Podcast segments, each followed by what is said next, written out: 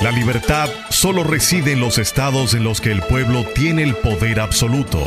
Por el respeto a los valores democráticos y la dignidad del pueblo dominicano, el rumbo de la tarde, plural, objetivo, comprometido siempre con la verdad. Con Juan TH, Rudy González y Georgie Rodríguez. Los poderosos ya están en el aire.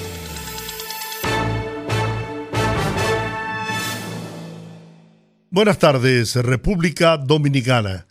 Aquí están los poderosos en el rumbo de la tarde. Rudy González, Juan TH, Georgie Rodríguez. En la parte técnica, Freddy de la Cruz y Juan Ramón Gómez, que por un día no es multimillonario. La producción de este espacio a cargo de la periodista Olga Almanzar. Estamos en Rumba 98.5 FM en la capital dominicana. Y allá, sí, allá, Santiago, la ciudad corazón. Ahí está Premium 101.1 FM llevando su señal a toda la región del Cibao. Buenas tardes. Buenas tardes, señor Rodríguez. Si te contesto con el mismo desánimo, caemos en viernes de bellonera de amargue. Rápido. Rápidamente. Como no yo estoy no estaría mal. Como yo estoy, ah, pues vamos arriba. Oye, Freddy, consíguete. No, juegues conmigo. Que yo, yo, vivo en viernes de bellonera desde el lunes. Mira, uh, buenas tardes, Juan. Buenas tardes, Giorgio. Buenas tardes, amigos. 14 provincias declaradas en estado de alerta, ocho de ellas en amarillo desde un poco más de Peravia. Yo, yo tengo el mapa por aquí. Un poco más de Peravia hasta, hasta la zona fronteriza están en amarillo. Y entonces... Em, ¿El distrito no? Aquí, lo tengo, sí. El Distrito Nacional está en, en, alerta verde. Aquí lo tengo el mapa. Está en amarillo. Asua, Barahona, Pedernales, Independencia, Bauruco, San Juan, Elías Piña y Dajabón. Y están en alerta eh, verde Monseñor Noer, San José de Ocoa, San Cristóbal, la provincia Peravia y el Gran Santo Domingo. Santo Domingo y el Distrito Nacional. Están en alerta verde. Eso es a consecuencia de una, un mal tiempo, un disturbio tropical que viene a revés. Así que en vía contraria. Viene, viene, en vía contraria. Viene de Centroamérica, por así decirlo, frente a Centroamérica, las costas centroamericanas, cruzando todo el Caribe hacia el norte.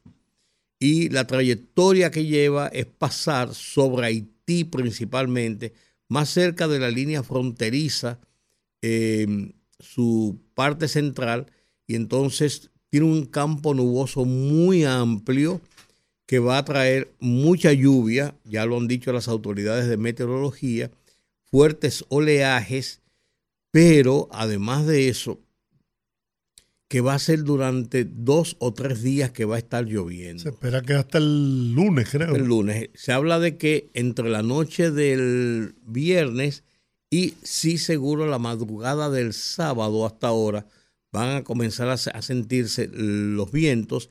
Y oí a Gloria Ceballo hablando anoche en un, en un programa de televisión.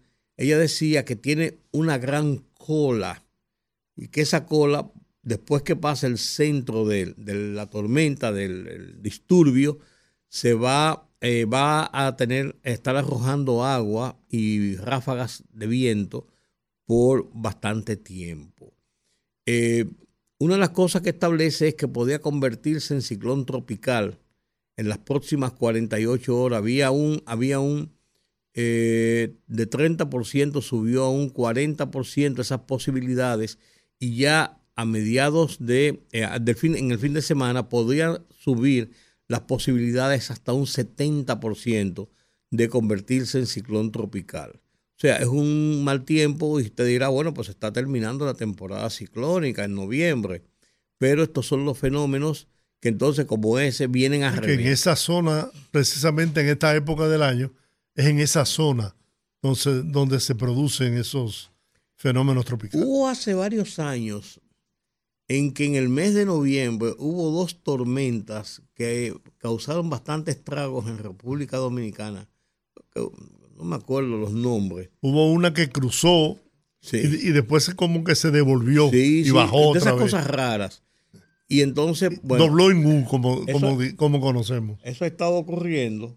Y entonces eh, hay que estar atentos, porque lo que sí está pronosticando eh, meteorología y está el COE está activado, el Centro de Operaciones de Emergencia está activado, está en sesión permanente dándole seguimiento a este fenómeno y además de eso tomando las medidas del lugar para tratar de preservar vidas y bienes.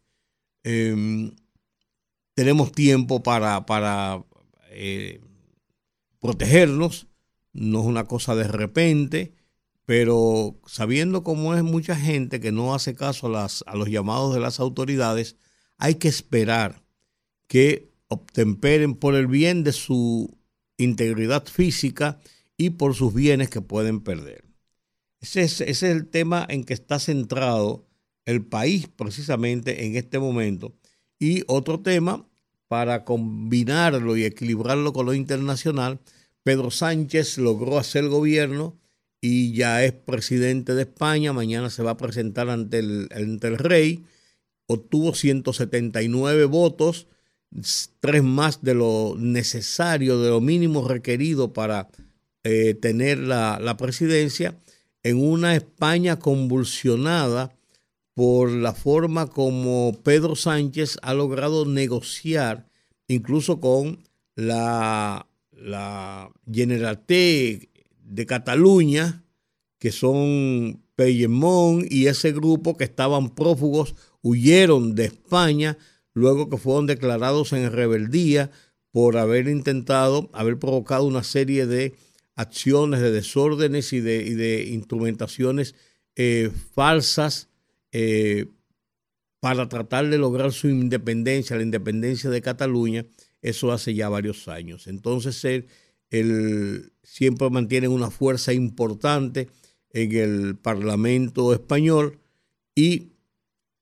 Pedro Sánchez, el PSOE, negoció con ellos, negoció con ellos a cambio de sus votos, entre otras cosas, otorgarle la amnistía que los liberaría de cárcel y de acusaciones em, y podrían retornar al país y continuar haciendo vida política.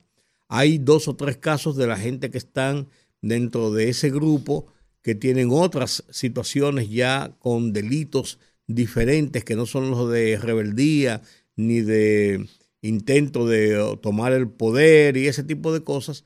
Hay uno que está acusado de desfalco, hay otro que está acusado de algo que tiene que ver con, con, con asesinato, con algo así. Entonces, esos sí están, no entran dentro del proceso de, la amnistía que les ha ofrecido Pedro Sánchez. Pero, em, pese a las manifestaciones que se han estado celebrando desde el fin de semana pasado, con multitudes ocupando las principales eh, calles, avenidas y barriadas de Madrid y de otros puntos de España, pese a todo ello, eh, siguió hacia adelante el PSOE y Pedro Sánchez y logró la negociación que le lleva nueva vez a la presidencia. Eh, lo va a presentar ante el rey, hay que ver si eso se mantiene y Pedro Sánchez puede sobrevivir y no es eh, desbancado en algún momento al perder la mayoría, que es muy exigua y sobre la base de tierra movediza prácticamente que ha logrado esa mayoría para poder hacer el gobierno. En España es un régimen parlamentario para la ascensión al poder, diferente a República Dominicana, por ejemplo, donde el voto directo es el voto que eh, da las mayorías necesarias, calificadas, para poder ganar procesos electorales. Allá son las mayorías que se obtienen en el Congreso y es ese Congreso quien decide por esa mayoría quién es el presidente dentro de los postulados. Eh, Pedro Sánchez no tuvo esa mayoría, pero logró negociar para que esa mayoría fuera a su favor y se votara en el Parlamento para hacerlo presidente. Esas cosas que nosotros no entendemos y a mí me gusta más el voto directo que sea la representación porque se dan esos casos donde una persona que tiene menos votación que otra puede resultar, a final de cuentas, Bueno, lo que pasó en Estados Unidos con Hillary Clinton. Y... Bueno, con Hillary que tuvo una mayoría de votos y también es un sistema similar porque son los delegados quienes hacen la mayoría y se llevan todos los delegados y los delegados son finalmente los que votan a favor de quién es el presidente. Hillary Clinton ganó tres millones y pico de votos más que Donald Trump eh, hace siete años y sin embargo Donald Trump le ganó la presidencia. Eso ocurre. Entonces, a mí yo creo que el voto directo es realmente la expresión genuina o más genuina de, del pueblo. A mí me gusta más, por lo menos. Hola, buenas tardes. Eh, perdonen ustedes, yo estaba entretenido. Eh, estaba entretenido leyendo algo que me mandó mi buen amigo Emiliano. Emiliano está, Emiliano es un periodista. Emiliano Tejeda. Yo trabajaba en Indotel. En Indotel, sí, claro. Es un viejo amigo. Periodista de larga data. De larga data. Quedó viudo hace tiempo. Sí. Y, Buen tipo, ¿eh? Sí. Y entonces yo me mandó algo porque él cree que yo ya cumplí los 50 años de edad. Él no sabe que todavía no lo he cumplido. Los segundos 50 años. entonces yo le quiero dedicar esto una parte de esto que él lo envió tanto a Georgie como a Rudy, que sí pasan los 50 años, están ya pasaron los 50 años. Dice, más o menos, tú ya no tienes muchos años para vivir y además no podrás llevarte nada cuando te vayas, por, por lo cual debes ser ahorrativo pero sin sacrificar tu bienestar. Gasta el dinero que debe ser gastado. Disfruta lo que debe ser disfrutado y dona lo que te sea posible. No te preocupes por lo que pasará cuando te vayas, cuando te hayas ido, porque cuando te va, cuando te vuelvas polvo, no sentirás si te, si te alaban o te critican, si te visitan al cementerio o te olvidan. El tiempo para disfrutar la vida es ahora, es en este momento. Y los bienes que tan difícilmente ganaste, debes dejarlos. Nada te llevará. No te preocupes mucho por tus hijos, porque ellos tendrán su propio destino y encontrarán su propio camino. Cuida en especial a tus nietos, ámalos, considéralos parte tuya y también trata de disfrutarlos mientras pueda. La vida debe tener más cosas que trabajar desde la cuna hasta la tumba. Despiértate diariamente a disfrutar un día más de vida, sin peleas con nadie, ni, ni rencores. No esperes mucho de tus hijos. Los hijos aunque sea, aunque se preocupen por sus padres, también tendrán continuamente ocupados con sus trabajos, sus compromisos cotidianos y su propia vida.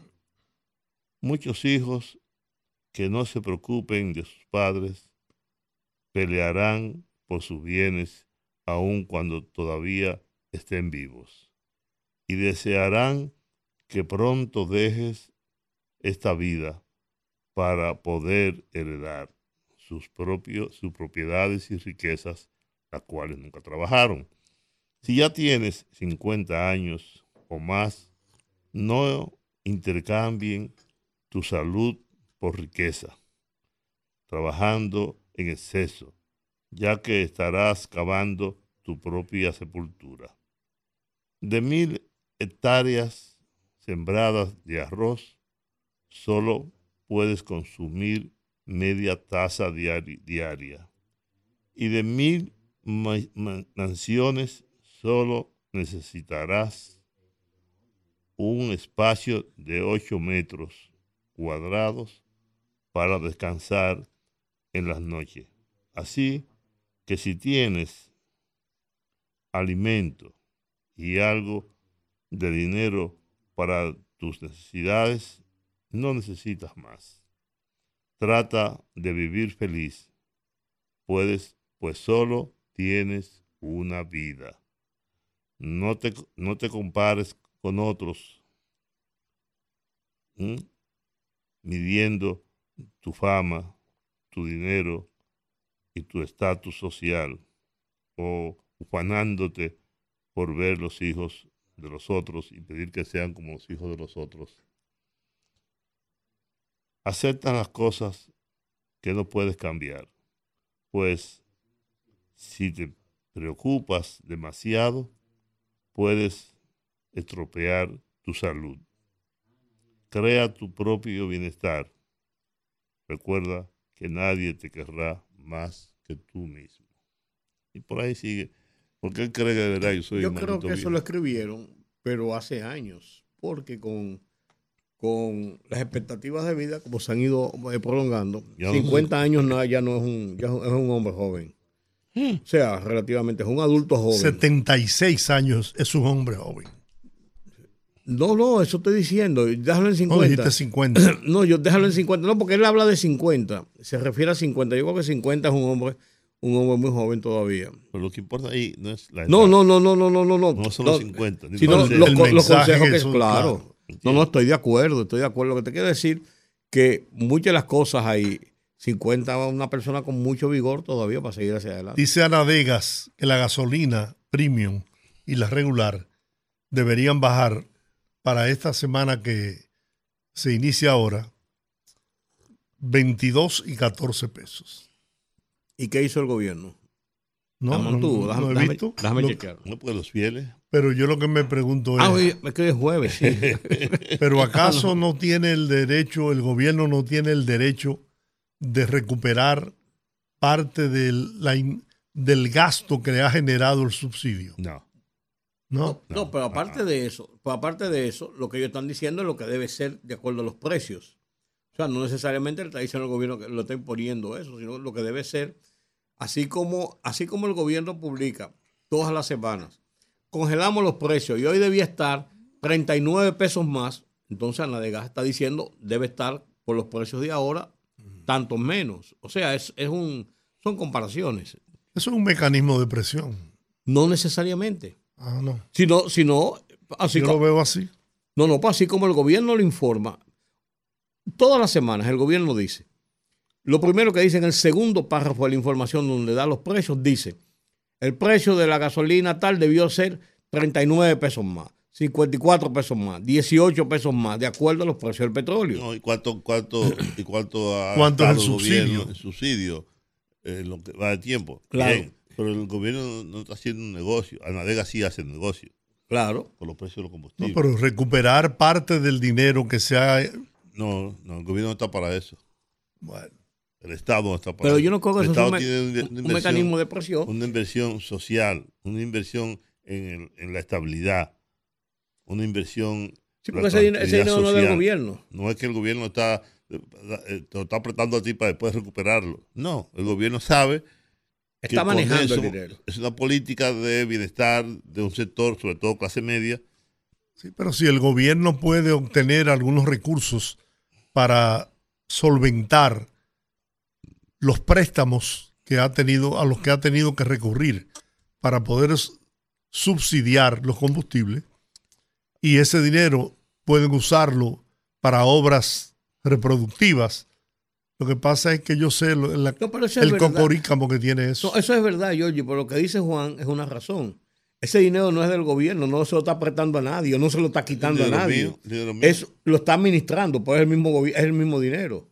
Correcto, pero el mismo, ese mismo dinero que lo administra el gobierno, si se ahorra un dinero por concepto de de no rebajar lo que, lo que se supone que dice a la DEGA que debe bajar, y le baja 10 pesos, se queda con 2.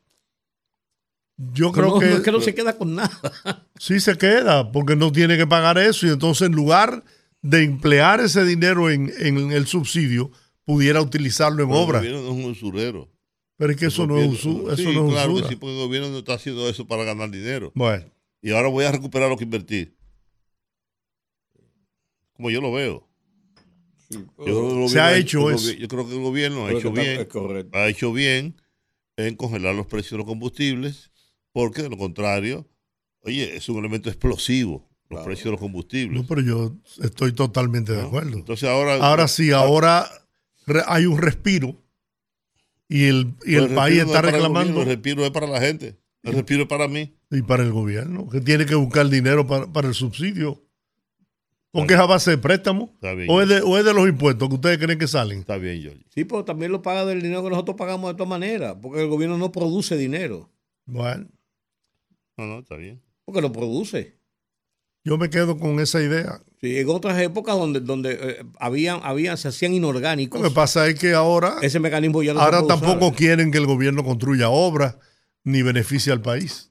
Ah, Tú no ves cómo le cayeron arriba, Ah, bueno. le han caído arriba como jaurías al tema del, de la No, renegociación pues yo- de- yo creo que del eso- aeropuerto. Yo creo que eso es muy radical, Giorgio. no, yo no soy radical. no, esa posición estoy diciendo, yo no estoy diciendo que tú eres radical. yo no Yo sé. soy muy- Yo primero, por fortuna, no escucho, ni oigo, ni veo a nadie. No, pero Y yo no esa- he visto no, perdóname. yo las redes que estoy No, no, sí, sí, pues yo no veo redes. Si esa jauría, ¿no? Los perros están ladrando, Sancho. Si no mismo que avanzamos, que sigan ladrando. Cada quien tiene derecho a eso. ¿O acaso este no es el, país donde hay más libertad de prensa? Que yo no creo esa vaina. Yo creo que aquí lo que hay es un libertinaje. ¿Eh? Porque una cosa es democracia y derecho al libre albedrío, a todo lo que tú quieras, y otra cosa es la vagabundería que hay en este país. Ahora, yo no creo que Anadega eh, esté exigiendo al gobierno, y si lo hace sería un error, pedirle que tiene que bajar los precios de los combustibles porque han bajado en el mercado internacional y los precios deben ser otros, y que eso es una posición de Anadega para joder al gobierno y que no construya obras. Yo no, yo no, no lo veo de ese modo, porque sería más una locura pensarlo así. Incluso no tienes razón, Anadegas, en ese sentido, porque en el presupuesto nacional se consignó para el año 2023 precios del barril de petróleo a 62 dólares y ha estado por encima de los 62 dólares. Entonces tú tendrías que esperar que bajen de los 62 dólares para entonces sí pedir una rebaja de los precios de los combustibles. Además, Anadega debió pedirle Por eso lógica. a, a, a Leonel Fernández y a Danilo Medina. Y nunca lo hicieron. No, no lo hacían en función de eso, sino en función de lo que de la economía nacional. Pero bien. Bueno, Al aeropuerto le están sacando las 10 patas al gato. Con Uf. Dice por ahí, en 1999 la República Dominicana no tenía el número de pasajeros de hoy. Segundo, las condiciones eran diferentes. No se había desarrollado el turismo como se desarrolló en los gobiernos del PLD. Con los números de hoy y proyección mínima de otros 10 años, lo que debería es hacerse un nuevo concurso internacional como se hizo en 1999. ¿Quién dice eso? Bueno, no tengo que mencionar. Ajá. No, pero no lo tengo Pero- que mencionar. Está bien, pero hermano, yo le voy a decir una cosa a usted. Yo tengo que saber quién dice las cosas. Para ver si lo doy crédito, lo doy importancia, si lo hago, o si lo replico, o si lo, lo reproduzco. ¿No? Además, además también eso es Lo que pasa es que esa persona no me ha autorizado a decirlo. Bueno, pues si lo está publicando, Bueno, Si lo me lo- está no, no, me lo envió a mí. a, a ti te lo envió. Sí. Pues no le haga eco. No te haga eco de lo que está diciendo. Pero eso no, eso no tiene que ver. Ajá. O, o tú Eso- tú yo en eso- o- o tú eres bocina. Tú Yo eres lo, yo eres lo utilizo como base para mi comentario. O tú eres bocina de ese tipo. Esa persona es un fanático él lo puso en las redes. Pues, De la si- fuerza si- del si pueblo. Lo puso en las redes, las lo puede publicar. Él lo puso en las redes. Si lo puso Bueno, en las redes, no tú sé. lo puedes decir. Bueno, pero Rudy que lo diga. Pues yo no, No, he hecho el comentario. Pero Rudy no es que está- No, porque yo no lo he visto en las redes, yo lo vi en mi personal, en mi WhatsApp personal. A mí no me mandan nada de esas cosas. Bueno, a mí sí. Yo, yo no soy bocina de nadie. Bueno, lo que sí y, me- es y menos, que, y, menos, y menos de fanáticos. pero Anadega de no puede. A menos que sea, de la- a menos que sea los Tigres del Licey, los Leones del Escogido. El, el argumento de que Anadega no lo hizo en el pasado, bueno, pero yo- ellos pueden argumentar que no eran los mismos dirigentes, eran otros. Bueno, pero está bien. Ajá, y la continuidad, no importa. Sí, pero cada quien mira, Waldo Ariel Suero tiene una política a desarrollar en el colegio que era diferente a la de Senencaba y fue diferente a la ¿Quién del amigo ¿Quién nuestro, el anterior. a la? ¿Cómo se llamaba, Rudy? En Cabo, ¿quién dijo? Era un. El anterior a Senencaba. De, de Eh, Wilson, Wilson, el doctor. Wilson Roja. dos rojas. Roa. Roja. Roa, Roa. Claro, pero Wilson consiguió la jipeta, la que no se montó nunca, y y y jamás se, jamás se desmontó de ella. Bueno, vamos a la pausa. Fogarate en la radio con Ramón Colombo.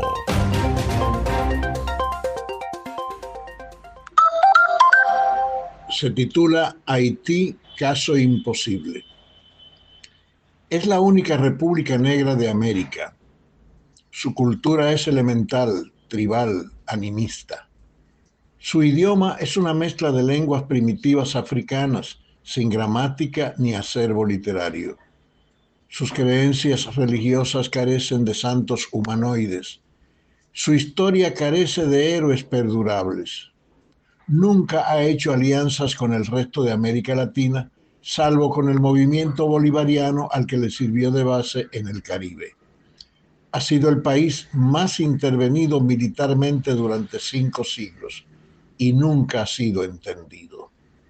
Dudo que los 11 países que se disponen a invadir Haití logren lo que nadie ha logrado, recomponer ese país. Fogarate en la radio con Ramón Colombo. El rumbo de la tarde, el rumbo de la tarde, el rumbo de la tarde. A propósito de eso que dice Colombo en su en su fogarate de hoy, que oímos hace un momentito, Kenia, el Parlamento de Kenia, le dio luz verde al gobierno keniano para proceder con el despliegue policial hacia Haití, conformar, encabezar la fuerza que iría a Haití a, de intervención, a tratar de, de- ponerle coto a las bandas y todo ese tipo de cosas. Sin embargo, el gobierno keniano que había dicho que a principios del mes pasado nosotros vamos, no importa, el Parlamento, por encima del Parlamento nosotros vamos, ahora está diciendo a los americanos, sí, son 200 millones que necesitamos de este lado para poder eh, prender la máquina y organizar el tema. Canadá, que ofreció también un dinerito, no está en nada, ni Jamaica tampoco, que fueron los tres países que ofrecieron dinero, aparte, amén, de también enviar eh, fuerzas policiales. Eh, Estados Unidos aprobó dos partidas de 100 millones de dólares, una del Departamento de Defensa de los Estados Unidos y otra del Departamento de Estado, de, dos, de los presupuestos de dos carteras diferentes para ligar 200 millones de dólares que eh, irían para los gastos y la logística de ese, despliegue y esa intervención. Pero los Estados Unidos, después que Anthony Blinken, el secretario de Estado, que es el, canciller, dijo que estaba todo listo, que estaban dispuestos, que había una decisión del gobierno y Joe Biden dijera lo propio, eh, como que se le apagó por este momento el, el, el tema.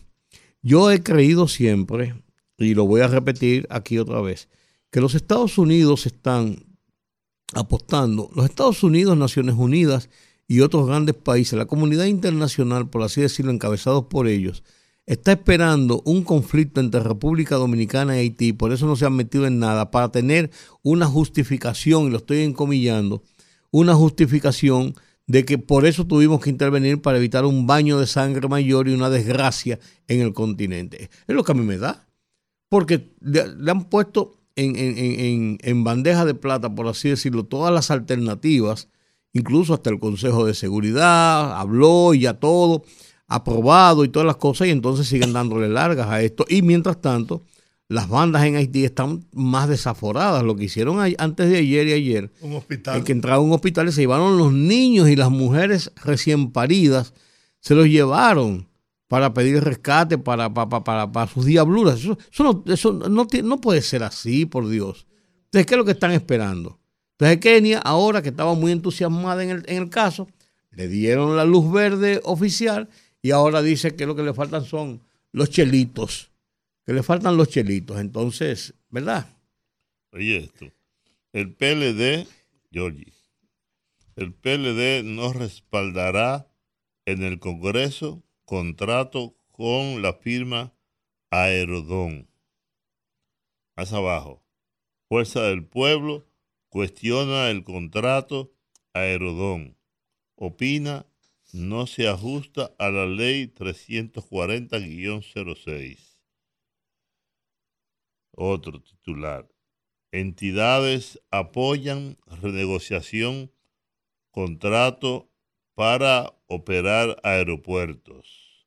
Eso es la Asociación Dominicana de Exportadores, ADOEPOS. Así que hay un debate sobre el tema del contrato de los aeropuertos. Por fortuna, digo yo, ese contrato puede ser aprobado en el Senado de la República Necesita las dos terceras partes. se necesita la tercera parte Sí. y no tiene. Mm, No sé, con todo, con todas las cosas que han habido, Ah, bueno, los sí, cambios, la gente sí. que no está, y la, yo no, yo no te sé decir Sí. en este momento. Antes sí tenía 18 votos seguros Ajá. Y tenía, tenía con tres votos más que tenía de, podía conseguir lo- lo- los 21 votos, pero yo no sé ahora con todo esto, estos reperperos de que fulano repite, que no repite, que se pasó, que no se pasó, no sé. No sé. Miren, hemos hecho contacto con Carlos Paulino, subdirector y encargado de planificación y desarrollo institucional del Centro de Operaciones de Emergencia, COE, a, a propósito de la situación que podría presentarse a partir del viernes en la noche, sábado temprano en la mañana, por una, un fenómeno eh, natural que No es natural, no es natural, viene al revés. bueno, viene en vía contraria, pero que va, que va a afectar a parte del territorio nacional. Buenas tardes, señor licenciado Carlos Manuel Paulino.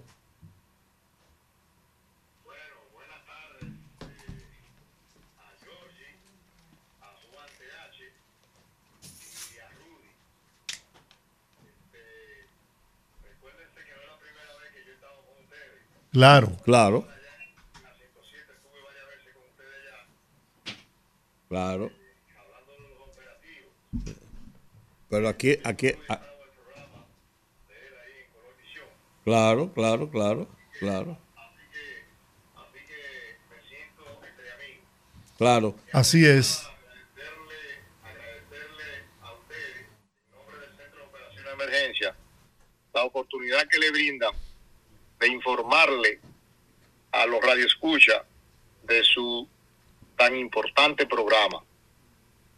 Eh, quiero decirle que este, en el día de hoy hubo una rueda de prensa en el Centro de Operación de Emergencia, encabezada por el director del COE, también la directora de la Oficina Nacional de Meteorología, ingeniera Gloria Ceballos, y el conjunto de instituciones que forman parte del COBE. En ese sentido, se anunció que eh, para mañana viernes eh, una zona de aguaceros y tormentas eléctricas que se desplaza hacia el noreste sobre aguas del Mar Caribe con potencial de desarrollo ciclónico, pues eh, tiene una probabilidad de formación de en las próximas 48 horas de un 60%.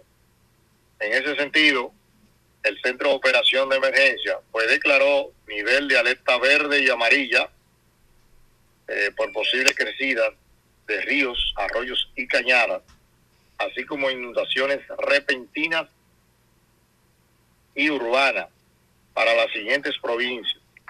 En alerta amarilla se encuentran Pedernales, Barahona, Elías Piña, Independencia, San Juan, Asua, Tajabón y Bauruco. En alerta verde se encuentra la provincia de Santo Domingo, el Distrito Nacional, Peravia, San Cristóbal, Monseñor Noel y San José Ocoa. Ocho provincias en alerta amarilla y seis en alerta verde. Lo importante de esto, Georgie, Juan y Rudy, es que eh, la población se mantenga en contacto con la defensa civil, con Fuerzas Armadas, con Cruz Roja, la Policía Nacional, Cuerpo de Bomberos y el Centro de Operación de Emergencia. Eh, a los teléfonos 809-472-0909. También con el 911, Aterico 462. De igual forma, deben seguir los lineamientos y orientaciones de los organismos de protección civil. Y ante la ocurrencia de aguacero, los residentes de zona de alto riesgo que habitan próximos a ríos, arroyos y cañadas deben estar atentos y tomar las medidas de precaución necesarias ante posibles crecidas e inundaciones repentinas. ¿No se va a implementar lado. un programa de evacuación eh, por parte de las autoridades? Porque aquí el dominicano no entiende. Mire, eh, efectivamente, eh, a través de un boletín operativo, pues eh, se le instruye eh, a los organismos eh, de primera respuesta a que si es necesario, a partir de las evaluaciones que ellos hacen en el, ter- en el terreno, realizar evacuaciones de carácter preventiva, pues que procedan a realizarla conjuntamente con las autoridades locales. Eh, eso por un lado. Por otro lado también, el centro de operación de emergencia pues se mantiene eh, activado eh, permanentemente hasta que se descontinúen las alertas que hay eh, colocadas. También le pedimos, por favor, a las personas que de- deben abstenerse de cruzar ríos, arroyos y cañadas que presenten altos volúmenes de agua y no hacer uso de los mismos. Eh, sobre todo en la provincia que están en alerta. De manera tal que con ello evitamos, eh, eh, podamos evitar pérdida de vidas humanas. Si tienen alguna pregunta, George y de ¿Por Juan, qué, por qué ese, ese, ese tipo de fenómenos que vienen y cruzan todo el, todo el, el- el- el Caribe eh, toma esa fuerza? Porque generalmente los fenómenos que conocemos en la época o la temporada ciclónica entre eh, junio y, y noviembre, 30 de noviembre, eh, vienen con, un, con una característica diferente desde las costas del norte de África, de Cabo Rojo, eh, donde hay, donde hay una- unas condiciones para la, la formación de estas, de estas fuerzas de, de organización de, eh, nubosas y, y- y de vientos.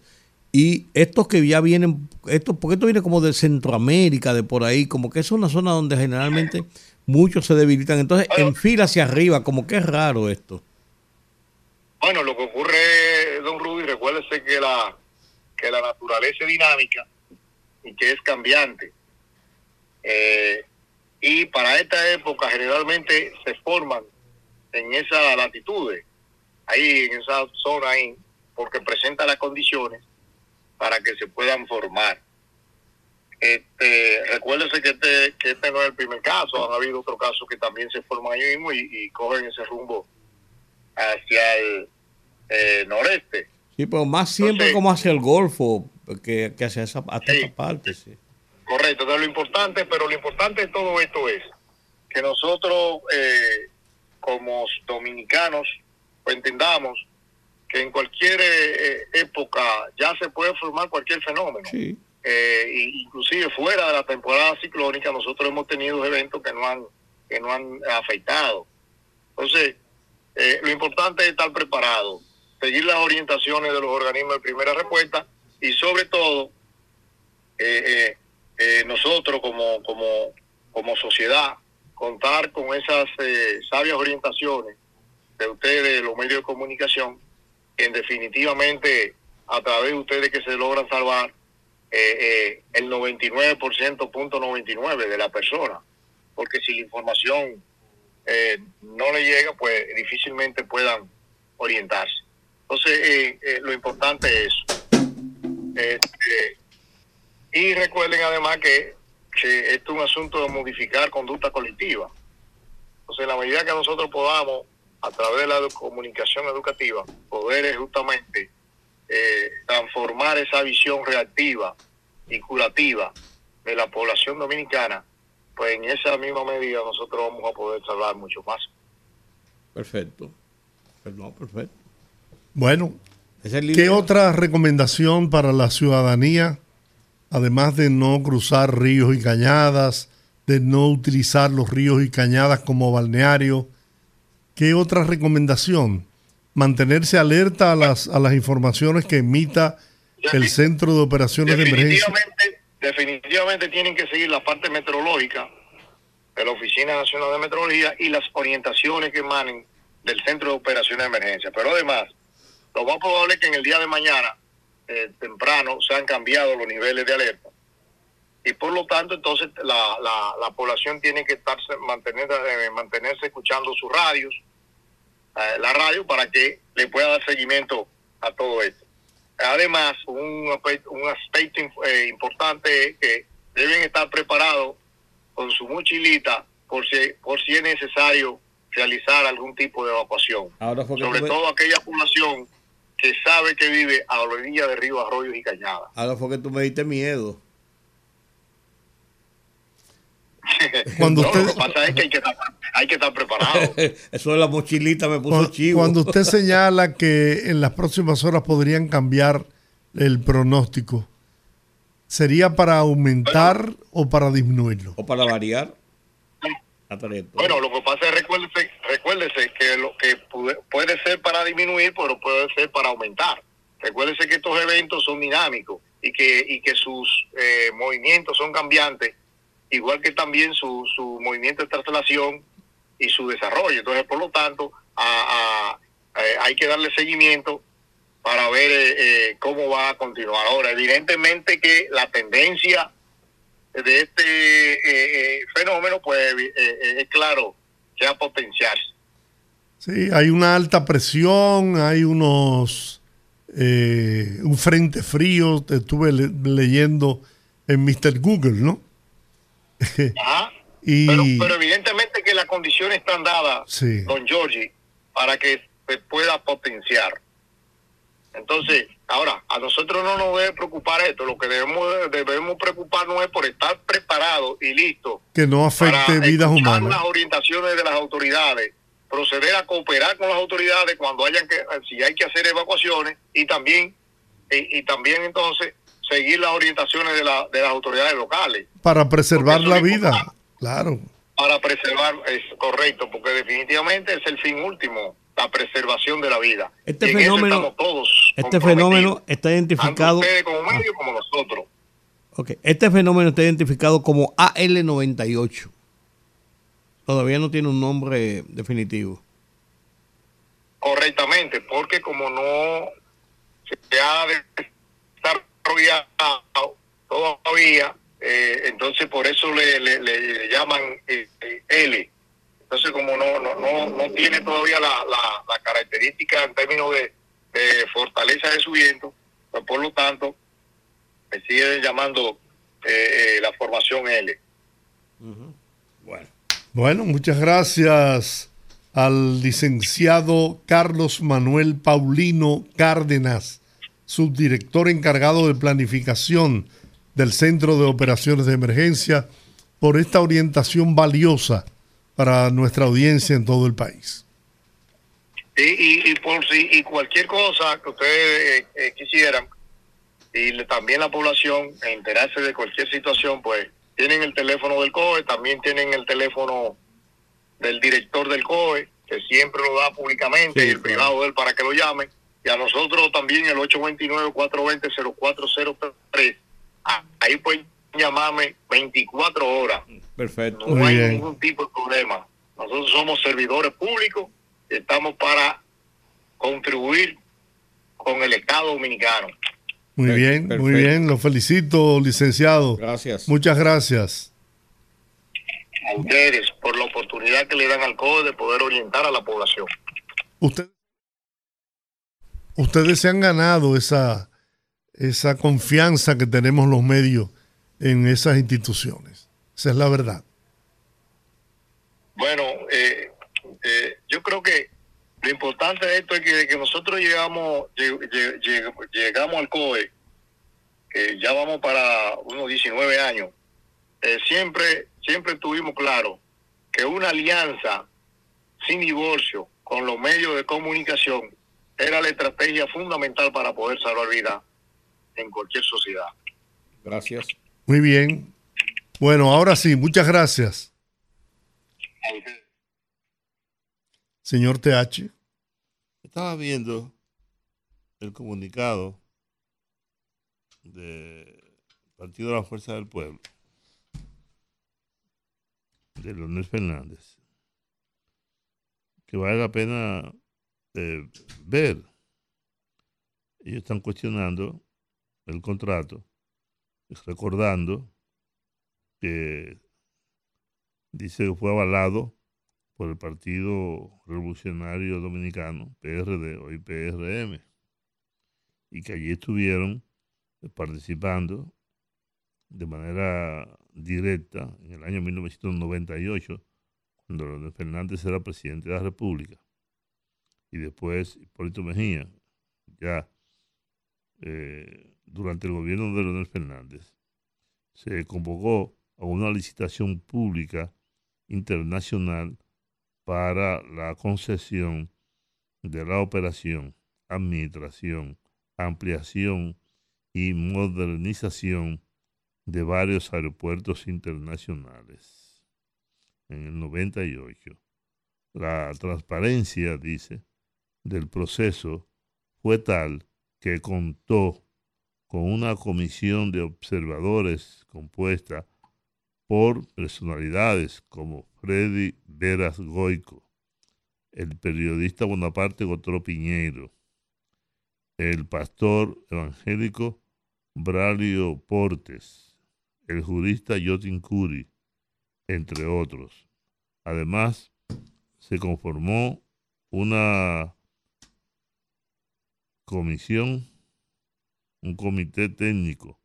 También estuvieron allí eh, Milagros Ontibosch, la gente de Azonahore, Ale Sánchez, Julio Hansen, de la Asociación de Líneas Aéreas.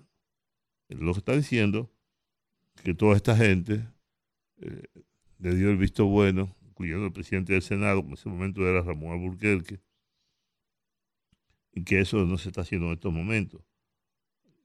Y que lo mejor sería eh, hacer una, una comisión o contratar a una empresa internacional independiente del gobierno que vea todos los elementos de, de este nuevo contrato. Y dice que duda de la transparencia y la falta de idoneidad contrario a lo que se hizo en el pasado.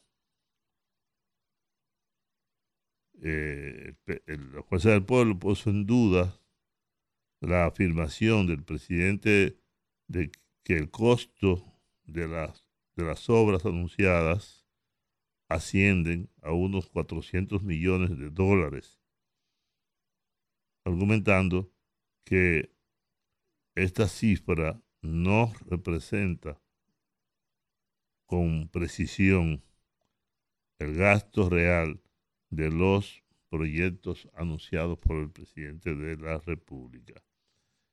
Sobre todo esto hay un debate interesante por demás, yo creo. Y es verdad, yo recuerdo, yo recuerdo cuando se aprobó el contrato originalmente, todas estas personas, todos estos comités estuvieron involucrados en la, en la negociación y en el contrato. Yo no sé si ahora sea necesario hacer todo aquello porque es una, especie como de extensión del mismo contrato.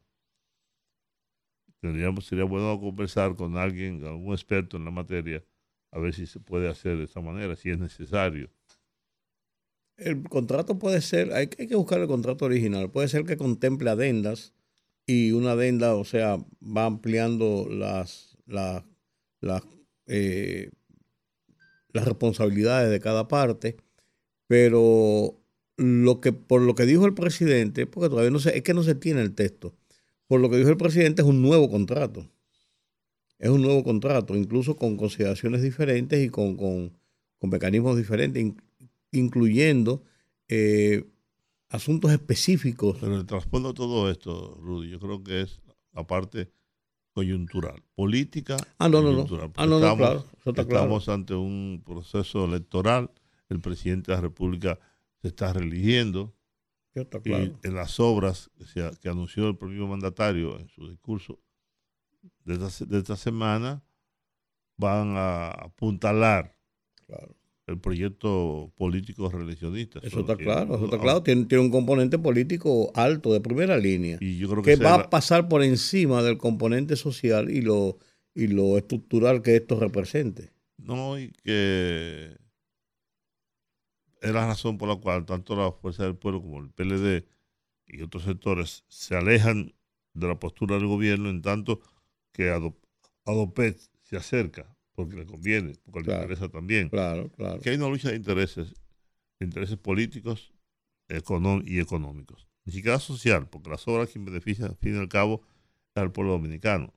Porque las obras que anunció Abinader en la ampliación de la autopista, la autopista Duarte, resolver el tema este de la de la De pintura y la Plaza de la Bandera. que eso- Ese cuello de botella que hay. ese cuello de botella que hay ahí, que eso hay que resolverlo. Igual que la, obra, el puente peatonal que se va a hacer aquí en la, El puente flotante. si no, no solamente el puente flotante, sino, tú sabes lo tedioso que es pasar por ahí, por la, ¿cómo se llama esa calle?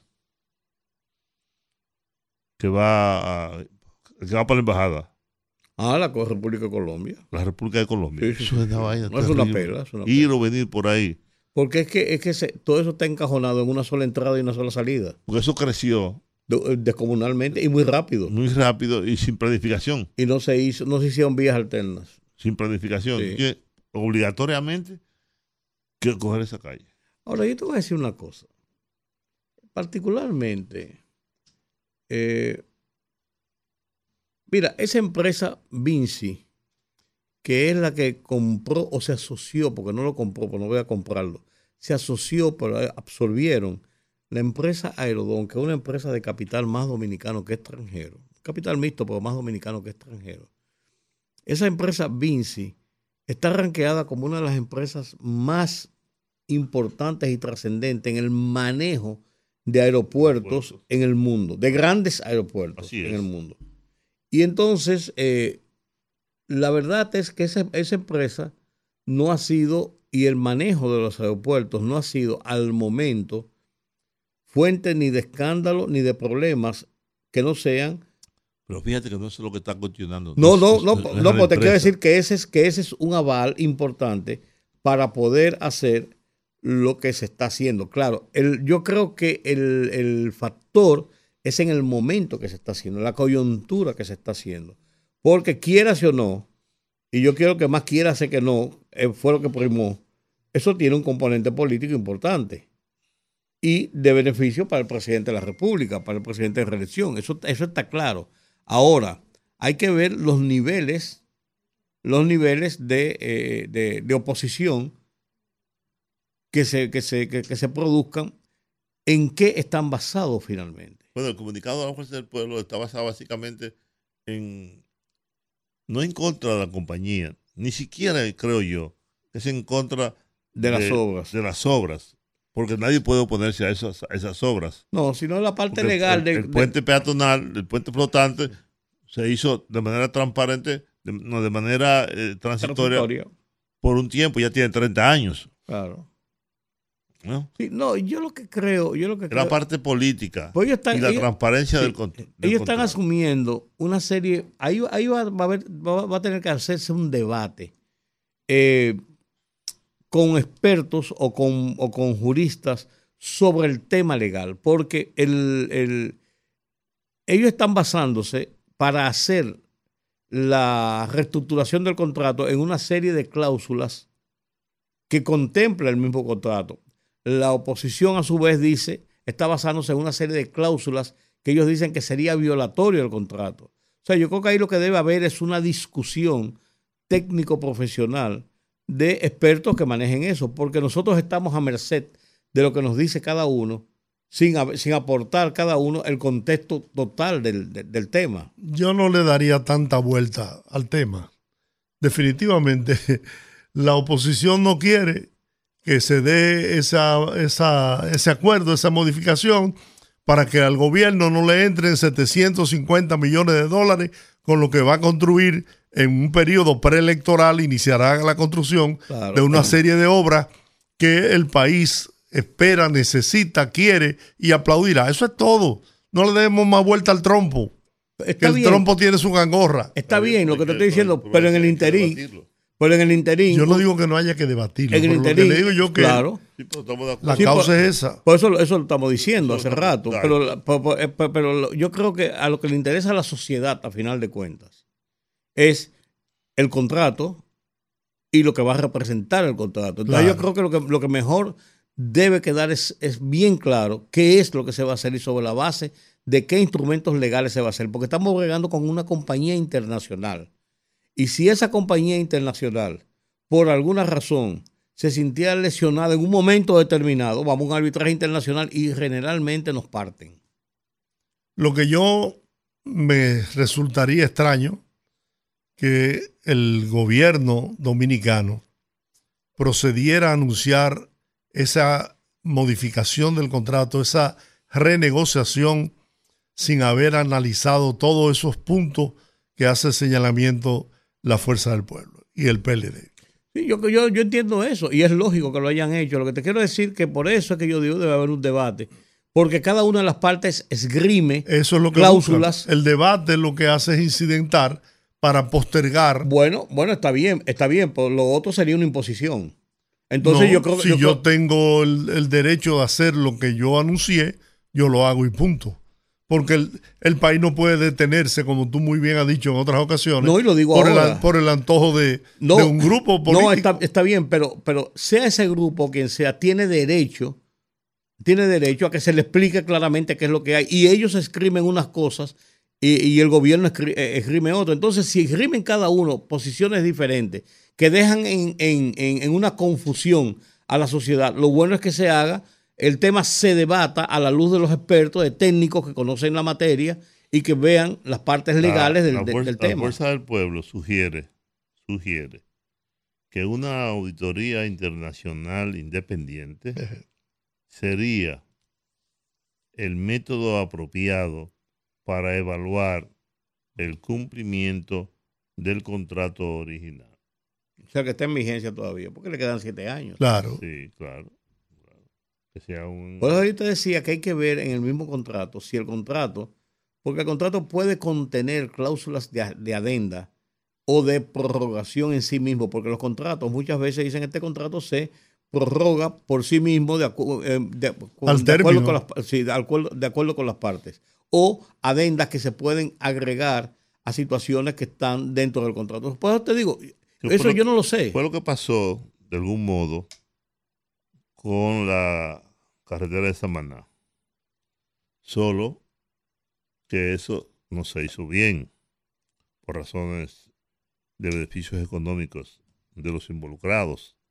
Porque yo fui a, yo fui a ver el, en Bellas Artes, yo estaba interesado en el bar de los espejos, que había sido cerrado. Yo fui con uno de mis hijos, evaluamos, nos dimos cuenta que había que hacer una inversión como de 8 millones de pesos, porque eso se abandonó, se arrabalizó, está lleno de hongos y hay que hacer un trabajo de ingeniería y de arquitectura muy grande. Pequeño lugar, pero yo fui. Hablé con la ministra, pero el contrato que yo haría tenía que empezar a recuperar los 8 millones de pesos que yo invertir inicialmente. Si yo voy a invertir 100 millones de pesos, me va a hacer un contrato, perfecto. Pero el contrato tengo que contemplar cómo yo voy a recuperar la inversión que estoy haciendo. En el tiempo y en, y en, y en el, en, Claro. el costo. eh, eh, retorno. Yo invertir 2 mil millones de dólares en una carretera. ¿En qué tiempo yo voy a recuperar esos 2 mil millones de dólares? Los chinos hicieron expertos haciendo eso.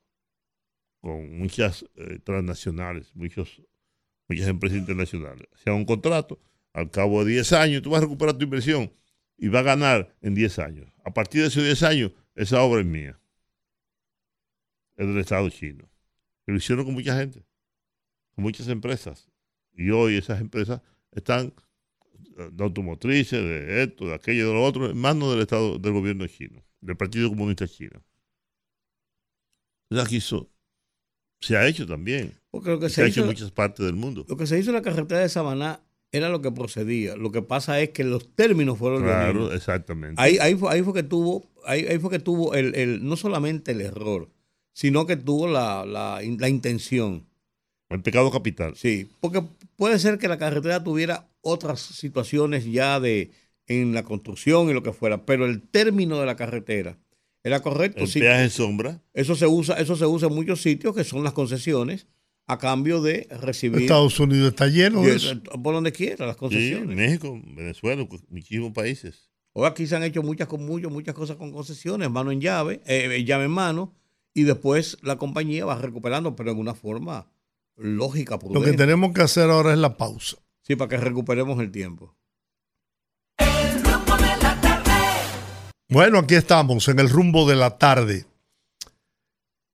Señores, miren, el contrato del aeropuerto, la, la, la modificación del contrato, todo lo que el gobierno intente hacer en este momento tendrá la crítica, el rechazo, el- la objeción de los partidos de oposición, y yo los entiendo. lógico.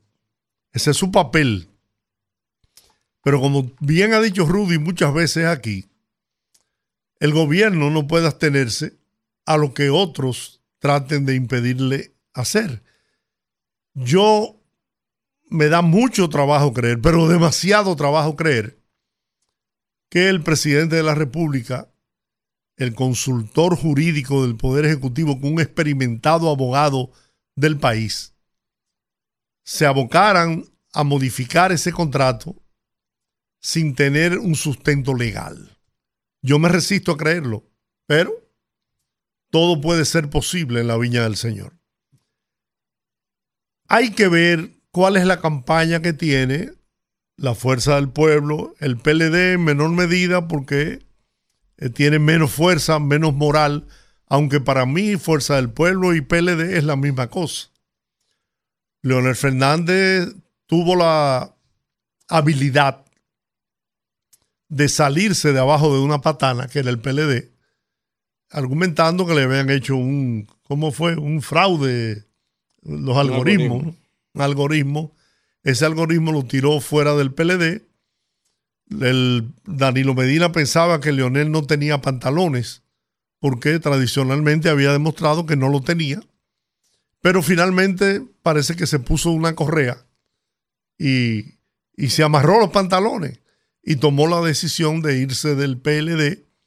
Y hay que ser justo en decirlo, aunque cuantitativamente no representó un gran volumen de votos, pero cualitativamente sí le hizo daño al PLD, que no le valió el uso abusivo de los recursos del Estado, todo lo que hicieron durante la pandemia, la gente no puede olvidar cómo salían impunemente, protegidos incluso por las Fuerzas Armadas, la Policía Nacional, a repartir fundas casa por casa en, en plena campaña en favor de Gonzalo Castillo.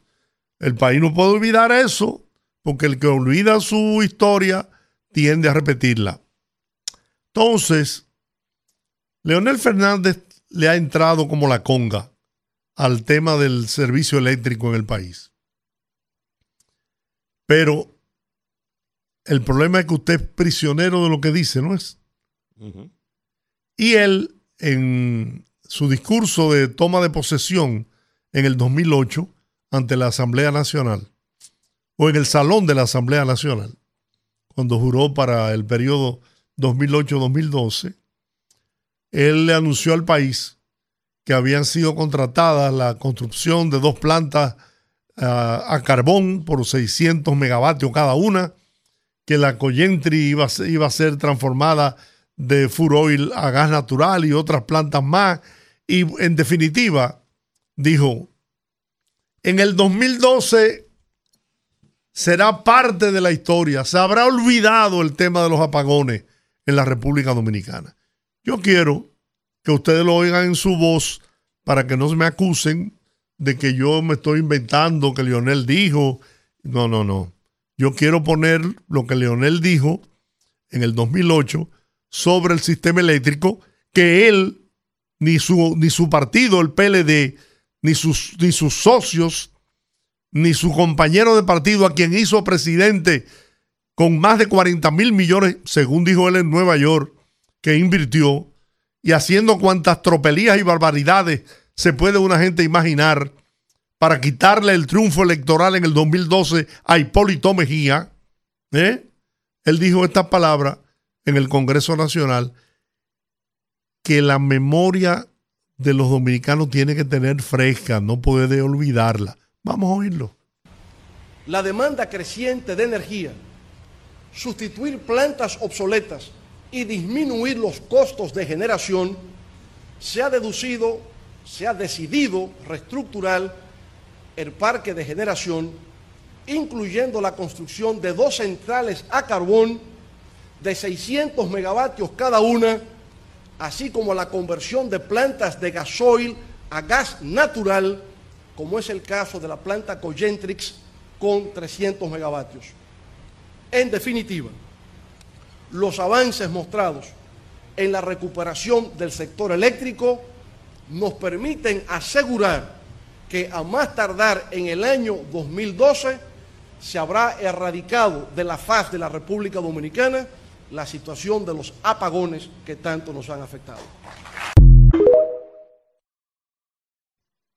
Y entonces, no hicieron las inversiones que habían que hacer. Todo lo contrario, saquearon, saquearon el sistema eléctrico del país. Y eso está en los tribunales. Yo no sé si la lentitud del, Ministerio Público eh, permitirá que en un futuro no muy lejano se pueda ver la acción de la justicia en contra de los que saquearon a las distribuidoras de electricidad. Pero el pueblo sigue esperando. Y yo sí le digo algo, y ahí me pongo yo del lado de la gente, que me lo dice a diario en la calle. Me siento con una frustración enorme, porque veo cómo impunemente gente que, como decía el lenguaje popular, llegaron en chancleta, en chancleta, virtualmente en chancleta, salieron multimillonarios. Multimillonarios. No tienen cómo demostrar de dónde sacaron la fortuna que exhiben. A lo mejor la tienen a nombre de otra gente y, y viven en, en esas propiedades por, por la caridad o porque se la prestaron. Pero esa es la verdad. Entonces este pueblo que ha sido paciente hasta ahora, sigue esperando que el Ministerio Público, que la justicia dominicana actúe contra los que cometieron hechos dolosos, porque no estoy diciendo que, que se someta y se condene y se sacrifique a gente que no cometió ese tipo de delito, pero a los que lo hicieron, si se le demuestra, si hay las pruebas como han dicho que las tienen, a esa gente hay que hacerle caer todo el peso de la ley y quitarle todas las propiedades, porque también de eso se habló, que irían presos y que se le quitaría todo lo que se robaron. Bueno, ciertamente yo creo que, miren, El tema eléctrico es tan complejo y tan difícil porque el país no es estático. La sociedad dominicana tampoco. El país ha ido creciendo y, ha crecido mucho. Y hoy somos una de las principales economías de Latina. Estaba escuchando al, al presidente Nayib Bukele, que yo creo que El Salvador va a ser, la historia de El Salvador va a estar en antes y después de Nayib Bukele, independientemente de que se formulen críticas a que todo el mundo tiene derecho. Pero yo estuve escuchándolo, hablando sobre la República Dominicana y Haití, de cómo nuestro país, a pesar de todas las dificultades, de todos los problemas, hemos logrado construir un país. Y la República Dominicana es un país con debilidades institucionales todavía, con problemas en la energía eléctrica, en la salud y en la educación. Yo mencionaba a Costa Rica y me decía, no, Costa Rica, creo que fue Georgie o unos amigos, me decían, Costa Rica es un país eh, de dos o tres calles nada más. Y decía, bueno, Costa Rica tiene problemas, serios problemas, pero el principal problema de Costa Rica es Nicaragua. Dos millones de nicaragüenses en territorio de ese país, tal vez un poco más, eh, en condiciones de pobreza, de miseria, etcétera. Pero Costa Rica invierte más que nosotros en salud, invierte más que nosotros en educación, e invierte más que nosotros en muchas otras áreas. De hecho, hay quienes decían que Costa Rica era una especie de la Suiza de América. Ellos han logrado niveles importantes de desarrollo y tienen su propia historia, su propia idiosincrasia. Nosotros, por igual, hemos construido un país, contrario a Haití, que era lo que se refería a Nayib Bukele, contrario a Haití, que estando en la misma isla, juntando tal vez no con los mismos recursos naturales, porque nosotros tenemos eh, y hemos disfrutado de muchos recursos renovables y no renovables, pero hemos edificado un país. Y miren que el sistema eléctrico, yo recuerdo, yo recuerdo, cuando Balaguer era presidente de la República, se lo dije yo y otras veces, aquella conferencia de prensa encabezada por Juan Bosch, estaba ahí eh, encabezándola entre, entre los que encabezaban la conferencia de prensa. Rudy tendrá que recordarlo perfectamente. Eh, Temístocles. Temístocles Montaz, estaba también eh, el que estuvo Refidonza después, toda esa gente, pidiéndole a Balaguer que le diera a la corporación que en seis meses, en seis meses, iba a resolver el tema eléctrico. En seis meses. Seis miserables meses. Sin embargo, el país le dio 20 años, 20 años para que resolvieran el tema eléctrico. Aquí estamos sufriendo de apagones desde el mismo día en que se inauguró el sistema eléctrico nacional. Los apagones en este país tienen ya más de 100 años. Ahora, aquí hay un elemento político y un político, social y económico. Y económico. También el sistema eléctrico dominicano ha servido para enriquecer o para que grupos económicos determinados aumenten sus fortunas y sus riquezas. Los apagones han hecho rico a mucha gente aquí, políticos y empresarios. Y no ha habido una voluntad real para resolver ese tema. Yo leí hace muchos años un libro. La gente, yo cito mucho a Lenin. Lenin escribió un libro sobre la electrificación de toda Rusia. Él decía que había que dotar de energía eléctrica a todo el inmenso país ruso, que no era posible que, que amplios sectores estuvieran sin energía eléctrica, que una tarea fundamental del Partido Comunista Ruso del Partido Comunista Bolchevique era la electrificación de toda Rusia. Esa era una tarea urgente. Que, esa- que en un país no puede desarrollarse sin resolver el tema eléctrico. Y se abocaron a resolver el tema eléctrico. Rusia es el país más grande del mundo. El, el país con más territorio del mundo. Tiene más territorio que China, tiene más territorio que Alaska, tiene más territorio que Estados Unidos, tiene más territorio que Brasil, que son los países más Alaska no que Canadá. y que Canadá, sí, de países del mundo, del mundo. Por eso, este señor, que no hay que estar de acuerdo con él para admitir que era un genio de la política, ¿no? Se plantearon eso. Aquí debimos haberlo planteado hace muchos años, resolver el tema, eléctrico, más allá de la política, y de los partidos y de los propios gobiernos. Esa debió ser una tarea de Estado.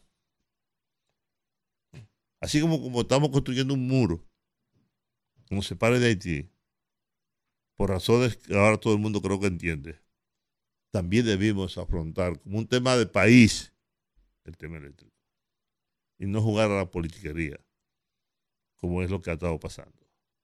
Aquí debimos haber invertido en eso. Fue como dijo el presidente, el presidente del gobierno español en una ocasión, que lo trajo Chubasque aquí, ha dado una conferencia magistral en el Congreso de la República. Haga lo que hicimos nosotros los españoles con el pacto de la Moncloa tras la muerte del dictador Francisco Franco. Póngase de acuerdo en varios puntos, no importa quién sea el presidente o el partido de gobierno, esos puntos son intocables. ¿Qué serían, digo yo hoy? Salud, educación, transporte, electri- electricidad, Seguridad ciudadana. seguridad ciudadana. Punto. Y peleemos sobre todo lo otro.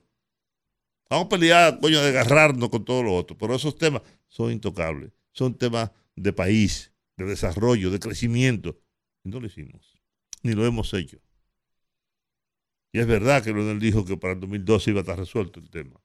Pero el propio Leonel no hizo las inversiones que había que hacer en el sector. Y llegó el otro gobierno, no lo hizo. Y llegó Hipólito, pasó Hipólito Mejía, tampoco se, se hicieron. Entonces, no es un partido ni un presidente que paga la consecuencia, somos nosotros, como país, como nación. Eh, Por eso no me gusta a mí como encuadrarlo. Un- eh, ¿Tú entiendes? Bueno, hay un, el- el- y se- de manera sesgada. ayer el Consejo Económico y Social tiene, tiene cinco ejes fundamentales de pactos nacionales que no ha podido hacer ninguno. Entonces así no podemos avanzar, no podemos crecer. Así es. Pero bueno, sigamos entonces, para adelante. para adelante porque, No tenemos a nadie, Olga. Ah, y Olga. bien, gracias. Eh, Ah, pero por eso es, por eso es que uno tiene que tener cuidado. Decía propio Lenin, y yo leí mucho a Lenin en mi época de juventud, que el error más común entre los políticos era el uso de las palabras. y hablar en tiempo de campaña desde la oposición. ¿Verdad? Todos, todos. Sí, sí, sí, porque ajá, en, la Sí, oposición no es lo mismo en la oposición, no es lo mismo arriba que abajo. Se, se ofrece, y se dice, y se torna y se viene. Es por ofrecer es. ajá, las palabras son del aire y van al aire. Por cierto, la gente cree que eso es una salsa. Bueno, es una salsa, pero. Está convertido en salsa. Exacto, eso es eso de un poema de. ¿Cómo se llamaba el poeta? Ya yo estoy. Señor, a mí me está. El Alzheimer me tiene loco. Ujú. Quebec, Quebec. ¿Eh? ¿Cómo se llama? Baker, Baker, Baker, exactamente. Las palabras son del aire y van al Y aire. van al aire. ¿ah?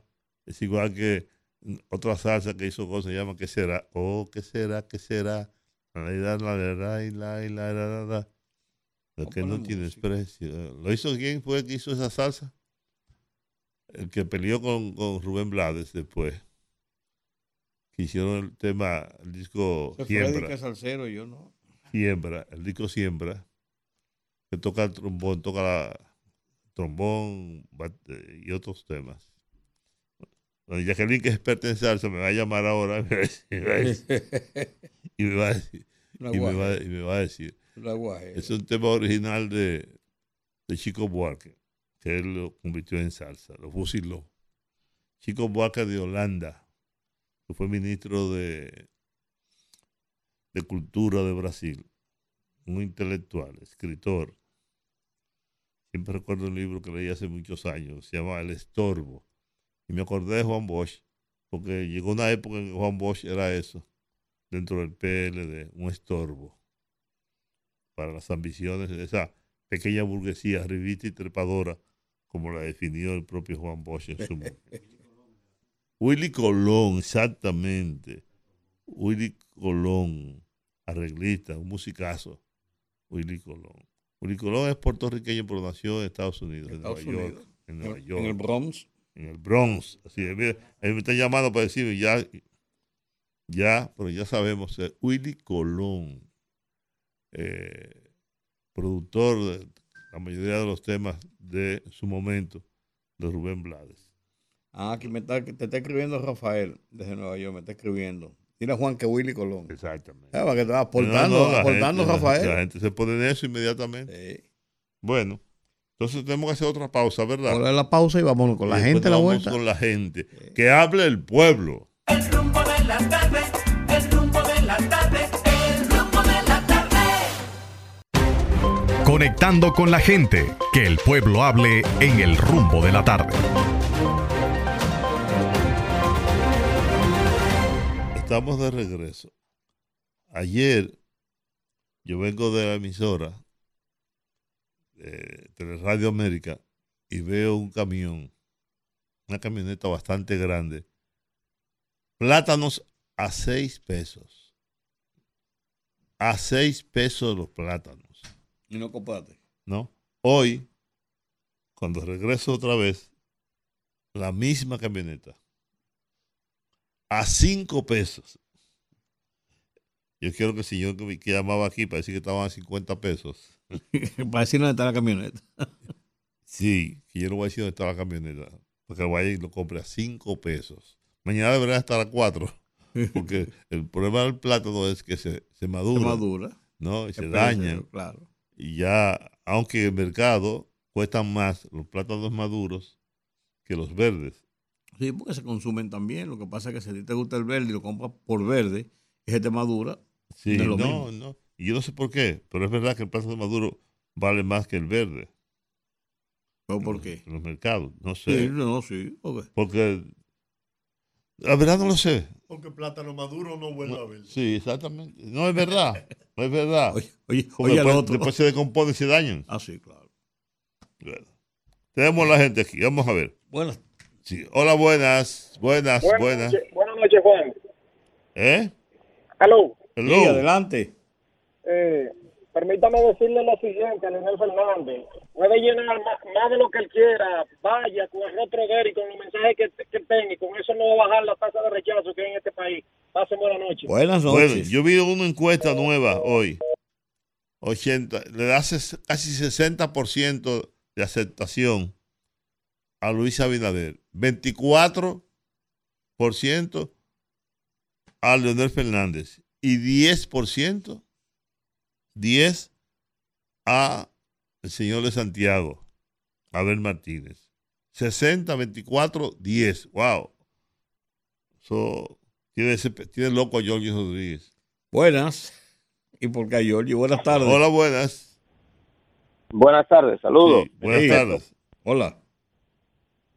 Mi respeto para los tres. Eh, Gracias, igual. Juan, yo era de lo que estaba llamando para decirte que era Willy Colón, pero se me adelantaron. Bueno. sí. Y la, y la, y la otra cosa era decirle a Georgie que, que muchas gracias por, por esas declaraciones que sacó a la luz de, de, de la declaración de Leonel Fernández, porque es que a, a, a personas hay que recordarle las cosas que, que han pasado. Él se cree, él se creyó que eso no se iba a salir a la luz pública y sin embargo, mira, ya gracias a Georgie, mucho que no estábamos enterados de algunas cosas ya lo supimos. Bien, gracias, gracias. Por cierto, George tiene algo que decir eh, sobre un señor que le hizo una, una, una diligencia. George, A una persona así que se nos llamó, vino aquí a traer unos. Murió su madre y la madre tenía una tarjeta solidaridad.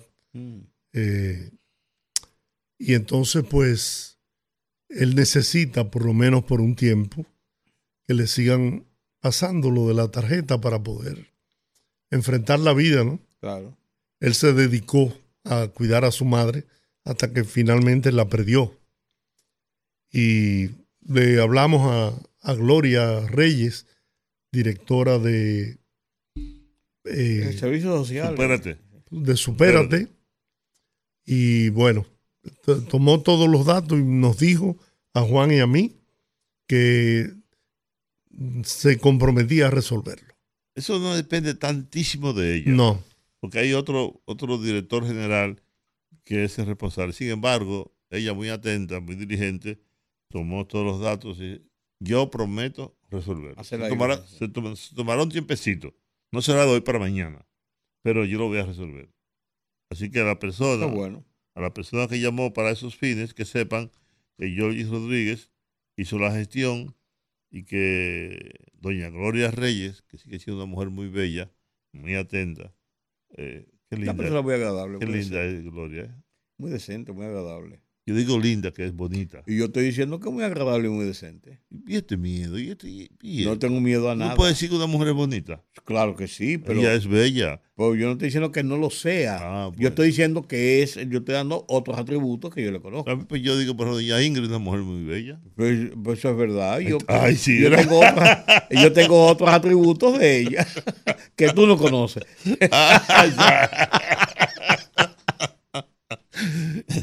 Como dice el Chavo. Eso, eso, Eso, eso, eso, eso, eso. No, pero es verdad. Bueno, seguimos aquí. Aló. Sí.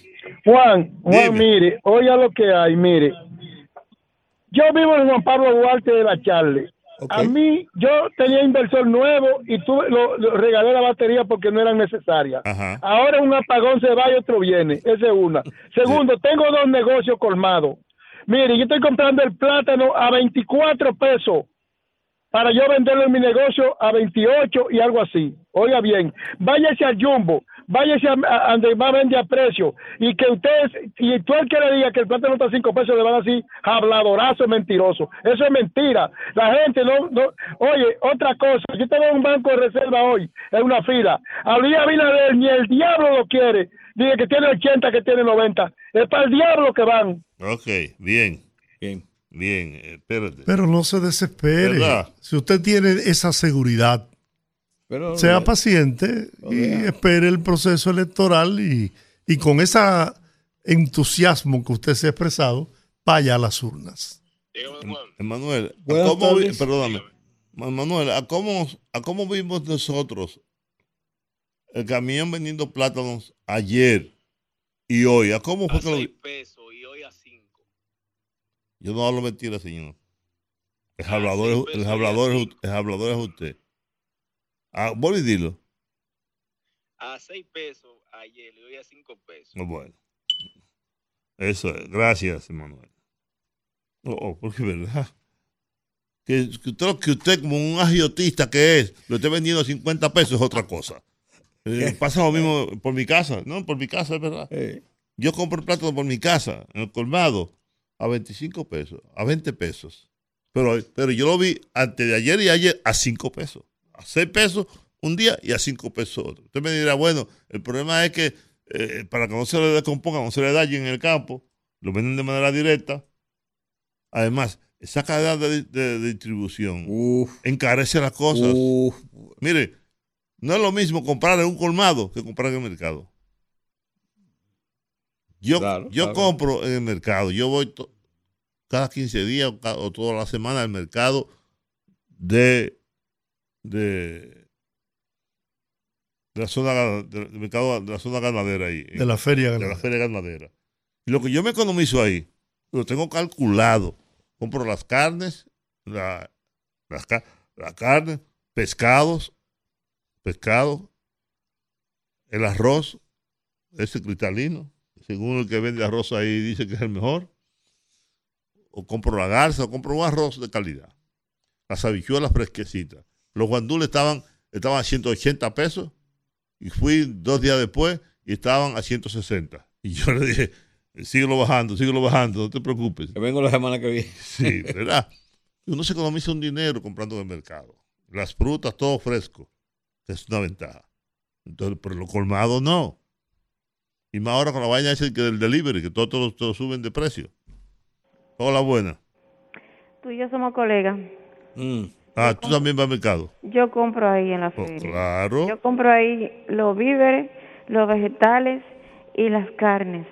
Y a veces la fruta. Las frutas algunas veces son más caras, pero son muy buenas. Son más frescas.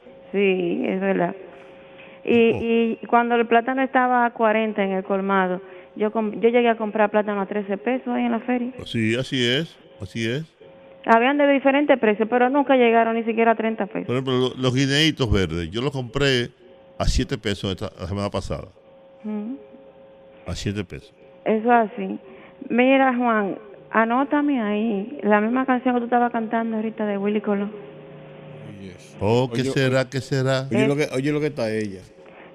Oye lo que está ella. Anótale ahí yo su no sé, canción. miren, yo no sé ustedes. Nosotros aquí discutiendo de, que de, de los apagones. Y ella, ella está en canción. Ella está en canción, está Oye, bien. pero eso. déjame darte tu... tu, tu, tu- Oye, si tu tú pasas, de- si tú pasas los ácido. 50 años, como lo que yo leí al principio del programa, uno tiene que hacerse la vida más llevadera. Verdad, Más yo siempre digo con una sonrisa de oreja a oreja. ¿Cuál es la de Willy Colón que tú quieres resbala oír? todo.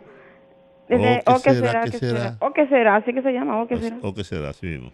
Pues sí, miren, señores, déjenme darle su chin de veneno. Ustedes saben que eh, hubo una concepción, ¿verdad? De, de- Ajá. concepción, no, concesión Ajá. de, del, del aeropuerto este de, de, Aerodón. de Aerodón. Sí. Eso fue, creo que a principios de, de los 2000, Ajá, los Azuri. a los. Azuri, ¿verdad? Sí, en el 99. Pero los Azuri vendieron eh, esa concesión y no se sabe en, a quién, bueno, se sabe que fue los gringos, ya, ya, ya, pero no se eh, sabe en Rudy cuánto. lo dijo ahorita. No, la- Ah, bueno. no, porque ellos, no- ellos no vendieron, porque no podían venderlo. Ellos se asociaron y Ajá. compraron la mayoría de las, de las bueno, vendieron, Ajá, pero, ajá, pero ajá. se quedaron asociados. Quien da el frente, el front en República Dominicana, sigue siendo la compañía que se llama Aerodón. Ahora, Porque quien tiene toda la logística y toda la, la operatividad y todo el tema es la compañía Vinci. Es una compañía eh, francesa Exactamente. que opera 72 aeropuertos en el mundo. Es- incluyendo Estados Unidos. Entonces- varios en Estados Unidos. Exactamente. Entonces, mira, ustedes saben en cuánto fue esa negociación con los gringos de esa vez. Si ustedes lo saben, díganlo porque yo no lo sé. No, yo no, saber. yo no tengo el dato. Ah, bueno, entonces, entonces yo no sé qué es lo que tanto fuñen esta gente del PLD. Cuando ellos hicieron lo que les dio la gana, cuando hicieron Punta Catalina y todo el mundo se quedó callado, o sea, todo el mundo se quedó callado porque no había quien quejarse, porque todo ellos lo tenían en la mano, o sea, todo, toda la justicia, el, el Ministerio Público, absolutamente todo. Entonces uno se tenía que quedar callado y tranquilo porque a quién se le iba a quejar, a quién. Entonces que no jodan tanto, que se estén tranquilos y que no jodan tanto. Bien. Gracias, Jackie. Ya, gracias, gracias, gracias. Gracias. Ok, Hola. tuya. Hola. Buenas tardes. Sí, buenas, Buenas tardes. ¿Cómo están ustedes, muchachos? Aquí, por cabeza Estamos dura. vivos y sueltos. Bien. Como ustedes saben, tal, ¿en qué gobierno fue que se aplicó la ley del libre comercio y desapare- con esa ley desaparecieron los inspectores de control de precios? ¿En qué gobierno fue? La ley del libre comercio. El libre comercio existe en todos los países democráticos. No, del no, mundo. no, lo, lo que desapareció fue, lo que pa- desapareció fue eh, la Dirección de Control de Precios, que es una dependencia de Industria y Comercio. Así es. Eso fue lo que desapareció y se co- y entonces se hizo pro consumidor, que es una algo de protección a los consumidores, pero Pero no mismo- porque se liberó el hecho de que se fijaran precios eh, por obligación, sino se, se dejó al libre comercio, precisamente, no se eliminó la ley de libre comercio. ¿Y, y, y- por qué desaparecieron los inspectores de control de precios? Por eso mismo, porque desapareció control de precios. No, pero los inspectores no han desaparecido. Los inspectores, los inspectores lo, maneja, lo manejan tu amigo. Por consumidor. Sí, tu amigo reformista. Bueno, lo que te quiero decir por consumidor tiene, pero, pero ellos no tienen lo de, lo de antes que iban a regular precios, porque había un listado de precios, el arroz cuesta tanto, la leche cuesta tanto. Ellos eh, ya no, ya no buscan eso, ellos lo están buscando es Ah, no, claro. publicidad falsa, especulación, eh, ese es el tema. Agiotismo, esas cosas. Yo, le digo- yo, yo le voy a decir una cosa a ustedes. Oiga, yo ayer desde Guachupita para la salida de, de- del puente de la bicicleta. Ahí, al, al, al usted coger por Guachupita y, y entrar por, habían dos plataneras vendiendo guineo a dos, a- había una competencia entre ellos a dos y a tres pesos. Uno lo vendía más grande y otro más chiquito. Usted va a un colmado de un, plata- un guineo de eso, un guineo, un guineo de eso, Te cuesta 15 pesos. 7 pesos. Después, más para adelante, cuando cogí la, la, la San Vicente Paul, había un camión vendiendo plátano a 6 y a 7 pesos. Plátano grande. Crucé en la barquita. Eso estaba lleno. eh, oye, vendiendo víveres. Víveres. Y, y el problema es que usted anda a la capital entera y usted no ve un camioncito de INEPRE vendiendo nada. Aquí a, Villa Francisca, yo tengo siglos que no, no viene un, un camioncito de, de- de control de, de lo de, de lo de INEPRE a vender cuestiones populares. Porque si, si el gobierno, para paliar esa situación, tirara por lo menos 30 camioncitos, en cada barrio un camión de esos, ¿usted, usted sabe cómo está el pollo ahora mismo? Eh, el Liverpool que se quiere que se carga de eso, Liverpool. Sí, Hubo- agricultura. Hubo uno que dijo que el pollo estaba a 40 y a 50. El pollo está a 59 pesos. Antes estaba a 100 y a 90. Ha bajado. Los huevos están, en los colmados están a, a 5 pesos. Antes estaban a 2 por 15. Pero que tienen que dinamizar esos camioncitos de INEPRE para que el pueblo por lo menos se mitigue un poco esta situación. Porque es que los colmados están vendiendo como si fueran boticas. Venden todo más caro que todo el mundo. La pasen bien. Gracias, gracias, muy amable como siempre. Buenas tardes. ¿Usted qué, qué nos dice? Muy buenas tardes, Juan. Hola. ¿Cómo está usted, Cristo Rey? Adelante. Ah, oh, qué bien. Juan, es para decirle que la supersíndica, la alcaldesa, estaba en Cristo Rey ayer en Puerto Isabela, inaugurando un parquecito que tenía más de 20 años, que la misma comunidad, tanto en la loma como abajo, se querían robar ese solar. Ayer se inauguró un parque ahí, aparte de Cristo Par. Y por otro lado, Juan, con relación de la corrupción, si en realidad porque hay que ver con los jueces, con los jueces y los fiscales, que son los que hacen la vaina. Está bien que el Ministerio Público lo someta, pero cuando van ante los jueces, se inventan algo para ca- cantarle la medida de cohesión, variársela. Por otro lado, si en verdad habían metido preso todos esos PLDistas corruptos, hoy Leonel no estuviera hablando de esa manera, porque él tiene Alzheimer. Antes no daba entrevista, pero ahora está como estaba Hipólito, que le ponía un palo de coba y hablaba. Ahora está él así mismo. Donde quiera hacer plata, a dar una entrevista. Hola, buenas tardes. Buenas tardes. Sí, Oye, está difícil. La audiencia está dura ahora porque no tiene un trabajo fácil. no, sí, sí, sí, sí, Está- están llenas todas las líneas, siempre. Yo quiero tocar dos temas breves. Sí, breve, exactamente. Eh, Respeto, por ejemplo, aquí hay muchas cosas que la población lo olvida. Ustedes recuerdan, porque por ejemplo yo oigo ahora que todo el mundo, que la licitación y que esto. Yo quiero saber qué dijo compra y contratación cuando se licitó Punta Catalina, que fue única compañía, una sola. ¿Qué dijo? Porque ahora ellos dicen que ahora salen escándalos. ¿Qué dijo compra y contratación en aquel entonces, cuando aquí se le otorgó grado a grado a un empresario de la comunicación la construcción del hospital de cáncer?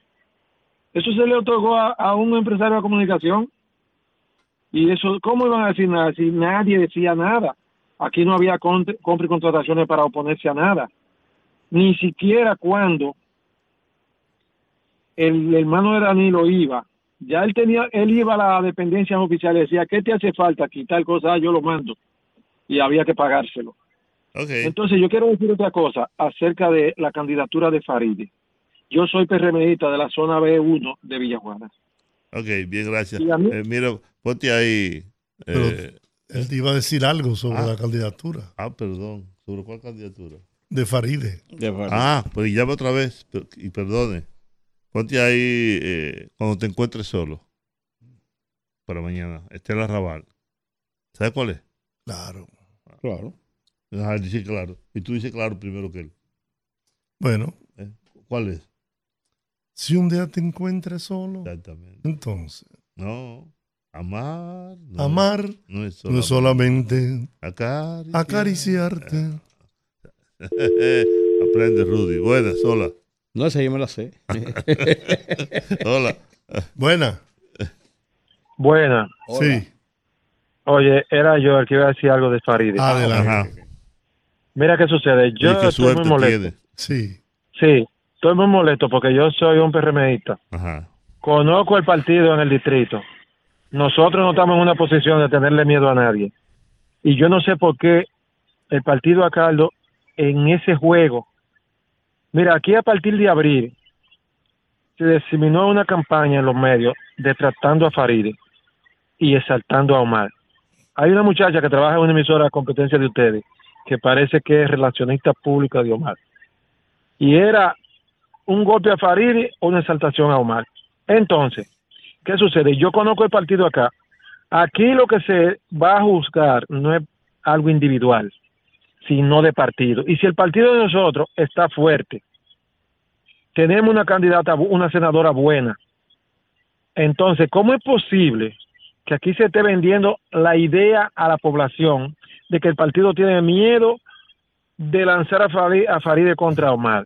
O sea, eso es un flaco servicio. ¿Por qué? Porque si el partido marca más de 50, Carolina marca más de 50 y Luis marca más de 50, ¿realmente ustedes creen que nosotros los PRMistas vamos a salir a votar por Carolina y por Luis y no vamos a votar por Faride? ¿A, a alguien le, le, le hace razón eso? Bueno. Tiene, Gracias. tiene razón usted, toda la razón. Tienes razón, pero poca. Hola, buenas. Muy buenas tardes, ladies and gentlemen. Puede ser. Te llamó ahorita para darte el dato de Willy Colón. Mira, Juan, a- a- a- antes de ayer dijiste que tú sabes un montón de cosas de Drácula y no la dices. ¿De la Mira, qué? la población, De Drácula. un montón de cosas Ah. de Drácula que no, que no ¿Y lo quién es dice la- Drácula, que eh? no nos lo dice a nosotros. ¿Y quién es Drácula? Mira, Juan. Mira, Juan. La población no puede ir a la, a, a la votación, a votar ciego. Es una re- irresponsabilidad de, quien sea, de que, oye, si tú sabes algo de un candidato, no de, la población tiene que ir a las votaciones sabiendo de qué pito, qué pito toca cada quien. Es que esto, ese, ese ocultamiento de data, eso no sirve, papá. Eso no sirve, porque mira, ese caballero, la población tiene que saber toda la diablura de él. ¿Entiendes? Para definitivamente ponerle la tapa al ataúd y despacharlo. Porque ya, ya, ¿Y de quién es que tú hablas? de Drácula, el dueño de la fuerza del puerco. Rafael, Porque tú eres, mira, tú eres óyeme. terrible, Rafael, Rafael. por favor. hombre. Óyeme, óyeme, ese caballero nosotros tenemos que ponerle la tapa al ataúd y, y despacharlo. Ya, vete tranquilo, váyase en paz, mi compadre, váyase en paz. Que ya no vuelva a joder más con política. Váyase en paz. Mi compadre, Pero es váyase en paz. diciendo, es diciendo toda la diablura de él. Porque nosotros los oyentes que decimos todo, los periodistas están todos callados. Está bien. Nosotros que decimos todo. Siempre es Ustedes no quieren. Gracias, muy amable. Buenas tardes. Cuídate, Juan, cuídate, cuídate de Drácula. Sí, buena. Sí, adelante. Estoy llamando del, del Distrito Nacional, pero yo soy de la provincia Elías Ajá.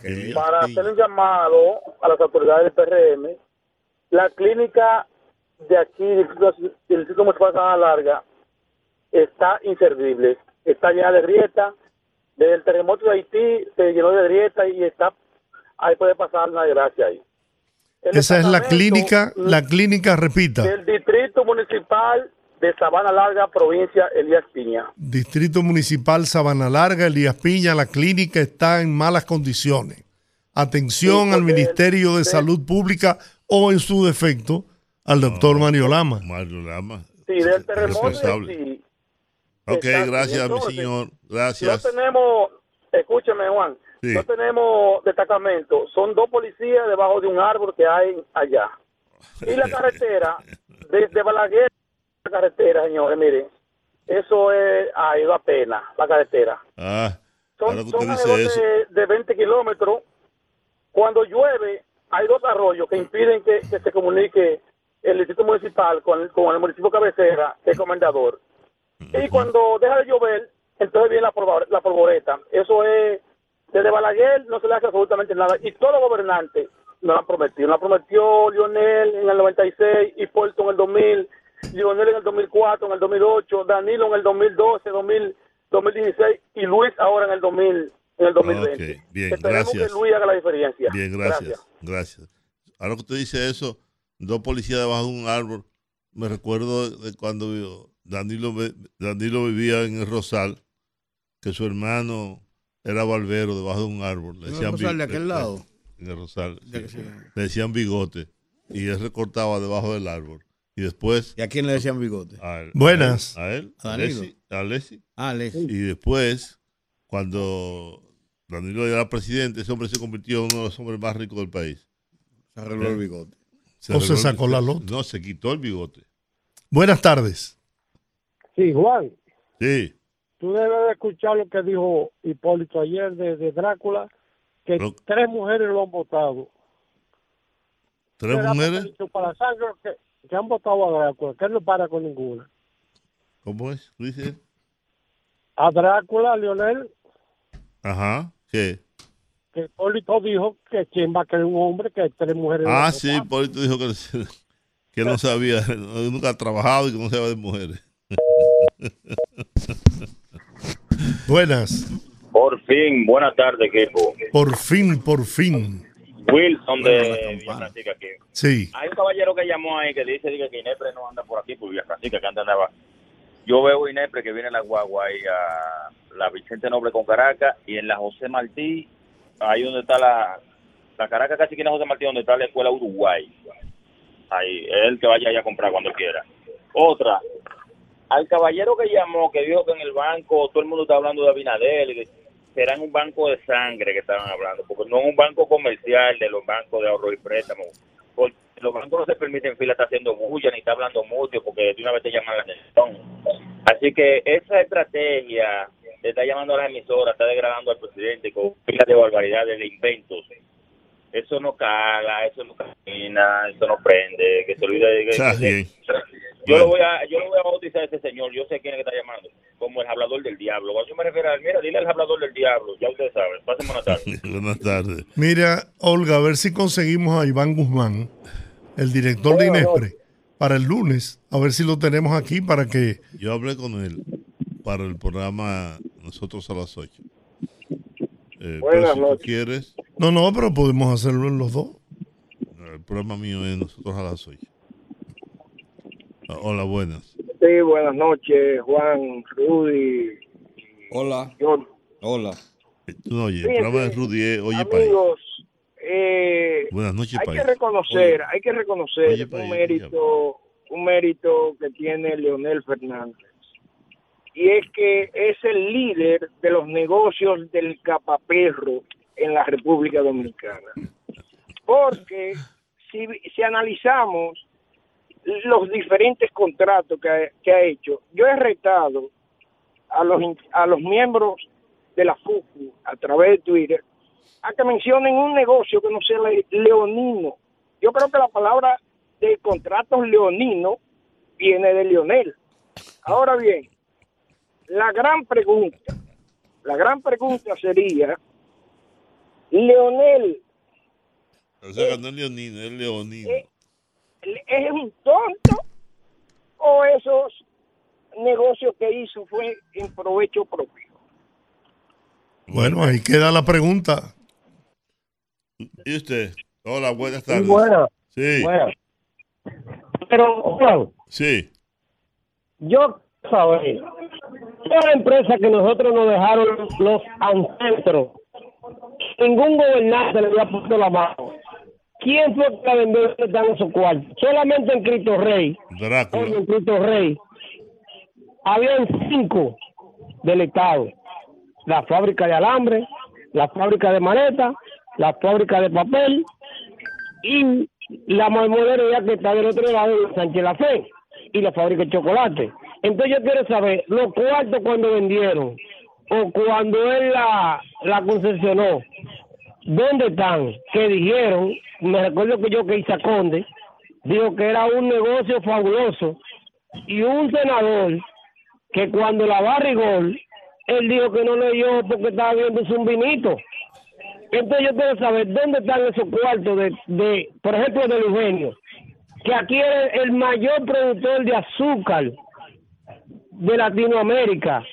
Y ese tigre, desde que llegó hasta la fábrica de sal vendió. Bien, ok. Bueno, Gracias. terminamos por hoy. Lamentablemente todas las líneas llenas. Le vamos a pedir que sean breves en las exposiciones para darle oportunidad a que todo el que llama pueda hablar.